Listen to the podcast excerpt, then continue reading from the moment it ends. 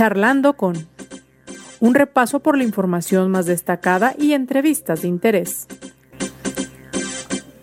Conduce José Ángel Gutiérrez.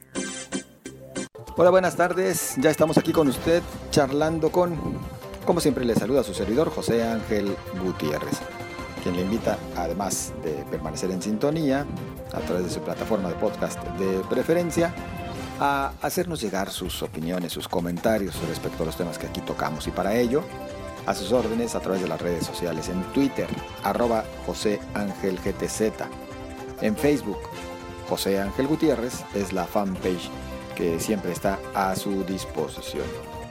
Día Internacional del Perro, una oportunidad para hacer un homenaje a quien ha sido considerado como uno de los mejores amigos de la humanidad. Estos eh, mascotas que en realidad más bien nos eligen ellos a nosotros, no nosotros a ellos, pero que siempre nos han mostrado esa lealtad. Han sido signo, sinónimo de lealtad, de fidelidad, pero un día en el que sobre todo tenemos que pensar también en aquellos otros perritos que quedan abandonados a su suerte. Aquellos que aún están a la espera de una familia que les adopte, que se encuentran en una perrera, en un refugio, y que nadie los pela, cuando en realidad pues también pueden ofrecer esa misma lealtad, fidelidad, cariño, etcétera, etcétera, compañía que un perro de raza, el más fino que usted pudiera adquirir si está dentro de sus posibilidades pero también momento para reflexionar, porque nos dice la Organización Mundial de la Salud que 7 de cada 10 perros en el mundo no tienen un hogar. 7 de cada 10 perros sin un hogar, de ahí pues que también trae consigo un problema de salud pública. Bueno, momento para reflexionar acerca de ello y momento para que le invite a un servidor a que nos acompañe en este recorrido por parte de la información más destacada en el presente día. Mediante un video en redes sociales, el gobernador Enrique Alfaro anunció que a partir de este viernes iniciarán la vacunación anti-COVID en Puerto Vallarta a todas las personas mayores de 18 años en ese municipio. En 10 días quedará normalizado el abasto de agua para la zona metropolitana de Guadalajara, toda vez que la presa Calderón presenta una recuperación de más de 2 metros, informó el gobernador Enrique Alfaro. La Contraloría de Jalisco tiene resguardado y aplicó auditorías a un sistema de monitoreo y espionaje encontrado en la Fiscalía de Jalisco llamado Galileo y que tuvo costo de 263 millones de pesos, según informó la Contralora del Estado Teresa Brito. El gobierno de Jalisco pondrá a disposición de la Fiscalía General de la República el equipo de monitoreo y espionaje Galileo que se encontró en la entrega-recepción de la administración y que tuvo ese costo que ya citábamos de 263 millones de pesos, que fue pagado con dinero federal. Revela un estudio elaborado por la Secretaría de Educación Jalisco que contrario a lo proyectado, la pandemia y las clases virtuales no afectaron de manera importante el rendimiento de los estudiantes en educación básica y media superior tras presentar las cifras en materias como matemáticas, lenguaje y comunicación. Esto lo informó el secretario del ramo, Juan Carlos Flores Miramontes. Las fuertes lluvias no han dado tregua en Jalisco y ahora provocaron afectaciones en el municipio de Tizapán el Alto. La Unidad Estatal de Protección Civil Jalisco informó que las precipitaciones de este miércoles provocaron el desbordamiento del río La Pasión, se informó que al menos 20 viviendas resultaron afectadas con niveles de inundación de hasta 30 centímetros, además de que un vehículo fue arrastrado por la corriente y varios árboles se desprendieron por la crecida sobre la cuenca del río. La tormenta de esta mañana provocó el desbordamiento del canal del Ciapa en la colonia Valle de la Misericordia, en Tlaquepaque, informó el coordinador de Protección Civil y Bomberos de ese municipio, Ignacio Aguilar Jiménez. Y como le mencionaba, hoy es el Día Mundial del Perro y para el presidente del Colegio de Médicos Veterinarios o Tecnistas en Pequeñas Especies de Jalisco, Félix Betancourt, en estos tiempos de pandemia, el perro juega un papel preponderante para la sociedad. En la información nacional, el fiscal de Michoacán, Adrián López Solís, informó que los tres detenidos por el asesinato del periodista Abraham Mendoza Mendoza son originarios de Ocotlán, Jalisco. El titular de la Fiscalía Estatal señaló que el comunicador murió en un ataque directo cuando salía de un gimnasio y una de las líneas de investigación es su actividad periodística. Rosa Isela Rodríguez, titular de la Secretaría de Seguridad y Protección Ciudadana, señaló que en el primer semestre de 2021 el feminicidio tuvo un aumento de 3%. Además, hubo incremento de delitos del fuero federal en este primer semestre de 2021 por lo que se considera como un aumento en los delitos electorales parte de la información más destacada, comentarle a usted, porque también es importante estemos eh, muy en sintonía en esta materia, que a propósito del incremento de casos de COVID-19 hay nuevas disposiciones de la Mesa de Salud. Debido a este panorama epidemiológico actual y la tendencia creciente de los indicadores en Jalisco, por lo pronto no se autorizan eventos como el concierto de Guns N' Roses y el 30 aniversario del OmniLife que ya se tenían previstos. También la Mesa de Salud ha señalado que se respeta la autorización de eventos que ya contaban con la aprobación previa y se continuará trabajando con los sectores económicos, con los bares para reforzar las medidas de prevención y establecer estrategias de detección. En la sesión realizada por la Mesa de Salud se determinó que aún no existen condiciones para la aprobación de más eventos en el mes de agosto y lo que resta del presente mes. Estos eventos, como los que le mencionaba, tanto el de Guns N' Roses como el aniversario de OmniLife, pueden volver a presentar solicitud de realización, pero más adelante para su evaluación, misma que dependerá de la situación de la pandemia en el estado. Tampoco se autoriza la realización de otros eventos y conciertos que solicitaron permiso recientemente a la Mesa de Salud. Los aforos permitidos serán únicamente los establecidos anteriormente por acuerdo y en los protocolos, por lo que se autorizó la realización de presentaciones artísticas en Plaza del Sol con un aforo de 200 personas. Orgullo Zapopan con aforo de 500 personas. La Copa Chivas en cinco sedes del 8 al 15 de agosto y los eventos del Teatro de Gollado, todos estos sin superar los aforos acordados con anterioridad. Se reitera que la Mesa de Salud trabajará con bares en el área metropolitana para analizar y reforzar medidas de prevención, además de establecer estrategias de detección.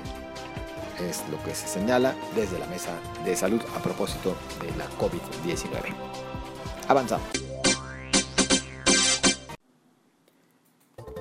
Y en el Congreso del Estado integran una asociación parlamentaria a ver, ¿de qué trata esto? Por lo pronto son tres los legisladores, dos diputadas, un diputado, quienes eh, hacen suma sobre los objetivos y los planteamientos que llevarán al legislativo. Platicamos con la diputada Mara Robles. ¿Qué tal, diputada? ¿Cómo estás? Buenas tardes. Muy bien, muchísimas gracias. Gusto en saludarte. A ver, una asociación parlamentaria, por lo pronto de ustedes tres. ¿De qué trata? Bueno, se trata de que en el pasado proceso electoral tanto nuestra compañera Ana Silvia, que fue candidata a presidenta municipal de Tlaquepaque, el diputado Enrique Velázquez, que fue candidato en Zapopan, y tu servidora, que fue candidata en Guadalajara, somos diputados locales. Y como Hagamos, que es nuestro partido, no participó en el anterior proceso electoral, se supone que legalmente no tenemos derecho a constituir un grupo parlamentario, pero sí una alianza. Entonces, pues es prácticamente lo mismo. Es decir, nosotros vamos a estar aliados en nuestros proyectos, vamos a impulsar iniciativas de ley conjuntas, vamos a votar juntos, vamos a promover que haya acuerdos en el Congreso del Estado, es decir, en los hechos vamos a hacer un grupo parlamentario. Y yo les decía en broma que se llame como se llame, nosotros somos Hagamos. Y esto es muy importante porque nosotros seremos una oposición propositiva. No vamos a ser una oposición contra todo. No somos de esa especie de diputados que a todos se niegan para que no haya avances. Nosotros estamos de acuerdo en que deben salir adelante las propuestas de cualquiera que valgan la pena y por el contrario vamos a estar en contra de aquello que sea lesivo para, para la población. Y pues tenemos una cantidad impresionante de propuestas. Por ejemplo, mi compañero Enrique Velázquez tiene la propuesta de pensiones, tiene la propuesta de donación de órganos, la propuesta del agua. Mi compañera Ana Silvia tiene propuestas muy importantes también y bueno, su servidora tiene pendiente la reforma anticorrupción 2.0, nada menos, la ley de servicio civil de carrera, el regreso a clases.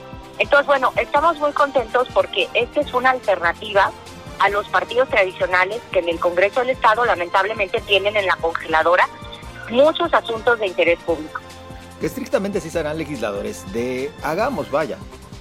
Claro, es lo que les digo, aunque legalmente de jure no podamos ser legisladores de hagamos, porque la ley dice que no participamos como tal en la anterior elección, pero pues en los hechos claro que somos legisladores de hagamos. Entonces es un pequeño grupo parlamentario con una gran potencia de propuestas, con una gran potencia de generar acuerdos entre los demás partidos, porque nosotros no estamos casados para nada en contra del gobierno, ni tampoco vamos a ser incondicionales de ningún otro grupo parlamentario. Nosotros tenemos cabeza propia, fuerza propia y queremos generar consensos entre las distintas fracciones parlamentarias o incluso entre diferentes integrantes de diferentes fracciones parlamentarias. O sea, queremos que el Congreso del Estado sea realmente un contrapeso, que el Congreso del Estado no se quede con deudas en esta legislatura, ha sido muy criticada esta legislatura porque ha tomado decisiones incorrectas, como por ejemplo la elección espuria de los consejeros de la Judicatura,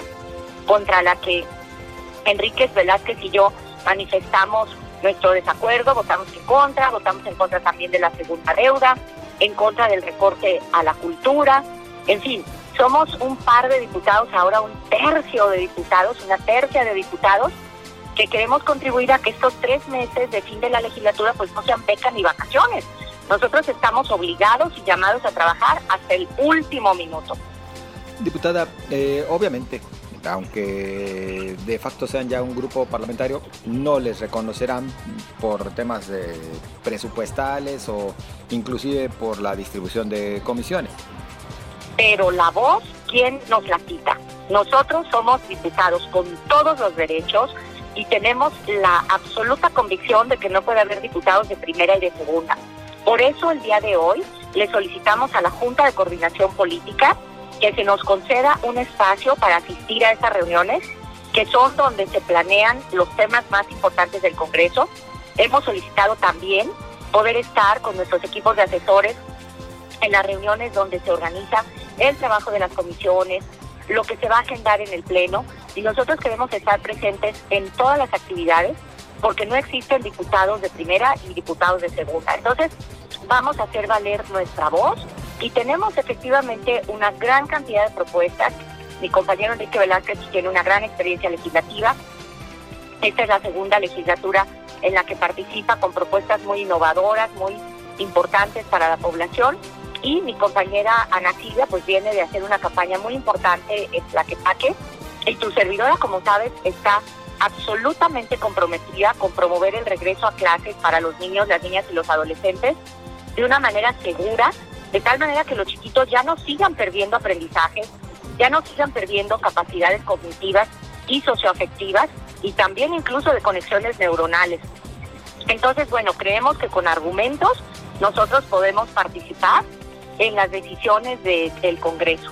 Así que bueno, por eso estamos decididos a hacer valer nuestros derechos como diputados. Lo que a algunos en su momento les brincaba era el que se viera esto como la posibilidad de un grupo opositor. Y sobre todo partiendo de que en origen, por ejemplo, Mara Robles, con quien platicamos en este momento, pues llegó a legisladora con el grupo parlamentario de Movimiento Ciudadano, Enrique Velázquez, inclusive, bueno, por esta alianza que hubo, también tenía de alguna manera pues esta relación con MC que es mayoría en el Congreso local. ¿Sí se les verá más ahora como eh, grupo opositor a lo que se decida o se trata de impulsar desde el grupo mayoritario? Nosotros seremos como hasta ahora diputados con cabeza propia.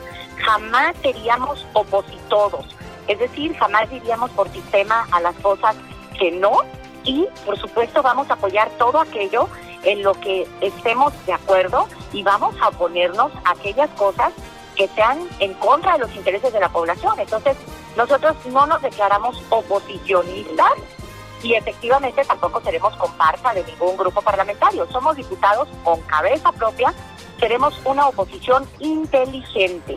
No me gusta el concepto este de oposición leal o de oposición responsable, porque en los hechos son los que se vuelven aliados de facto del gobierno o aliados del grupo mayoritario.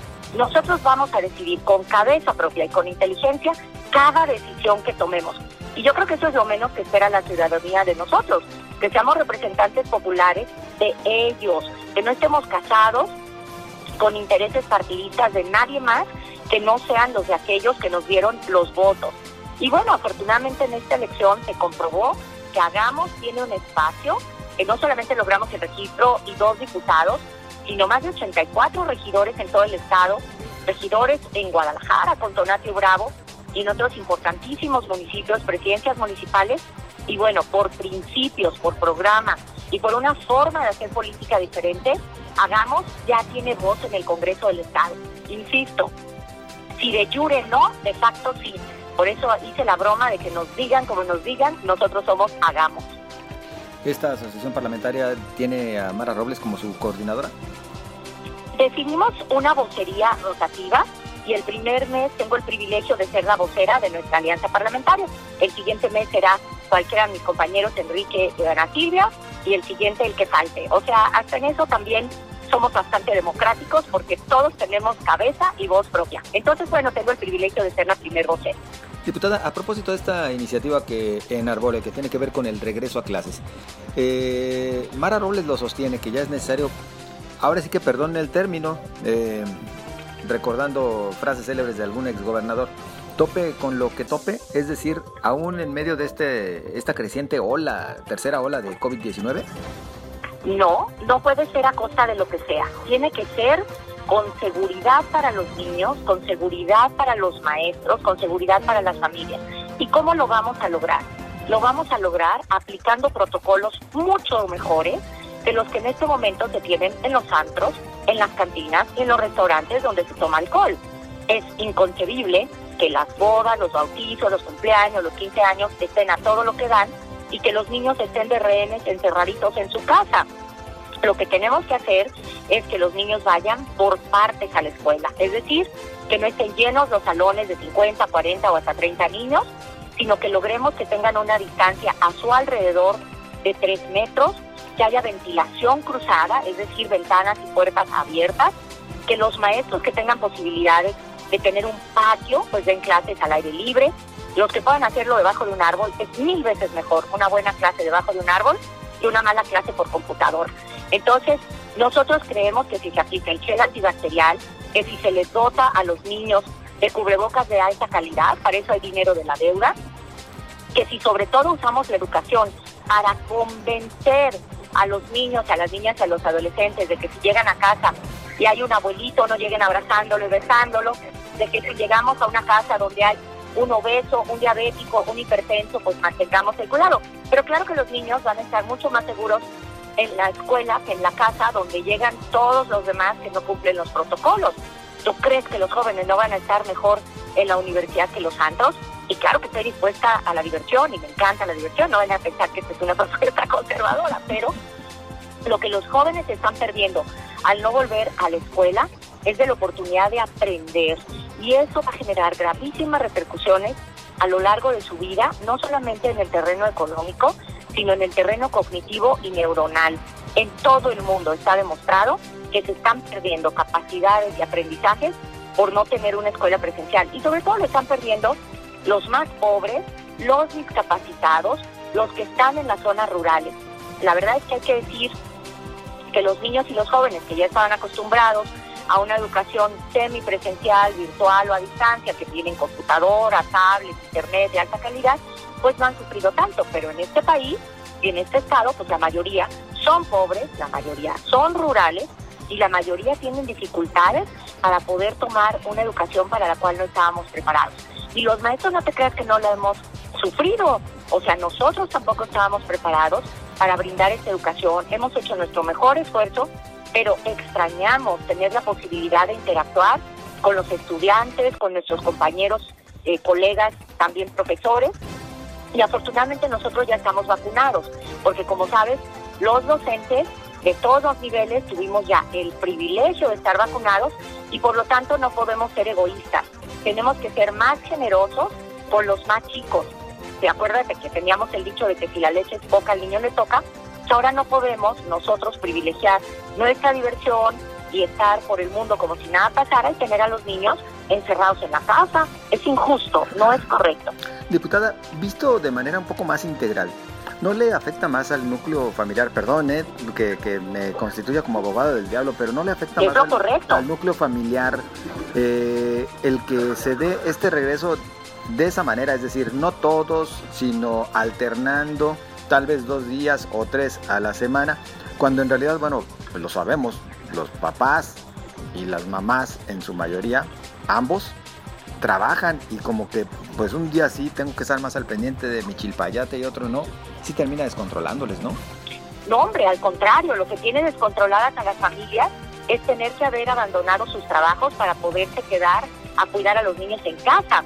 Aquellas mujeres que tenían trabajo fuera y que tenían tres hijos, pues tuvieron que abandonar su empleo para poder cuidar a los chiquitos. ¿Cómo dejabas tú a un niño de preescolar y dos niños de primaria al garete tomando clases solos? Al revés, las mujeres han sufrido una sobrecarga de trabajo terrible.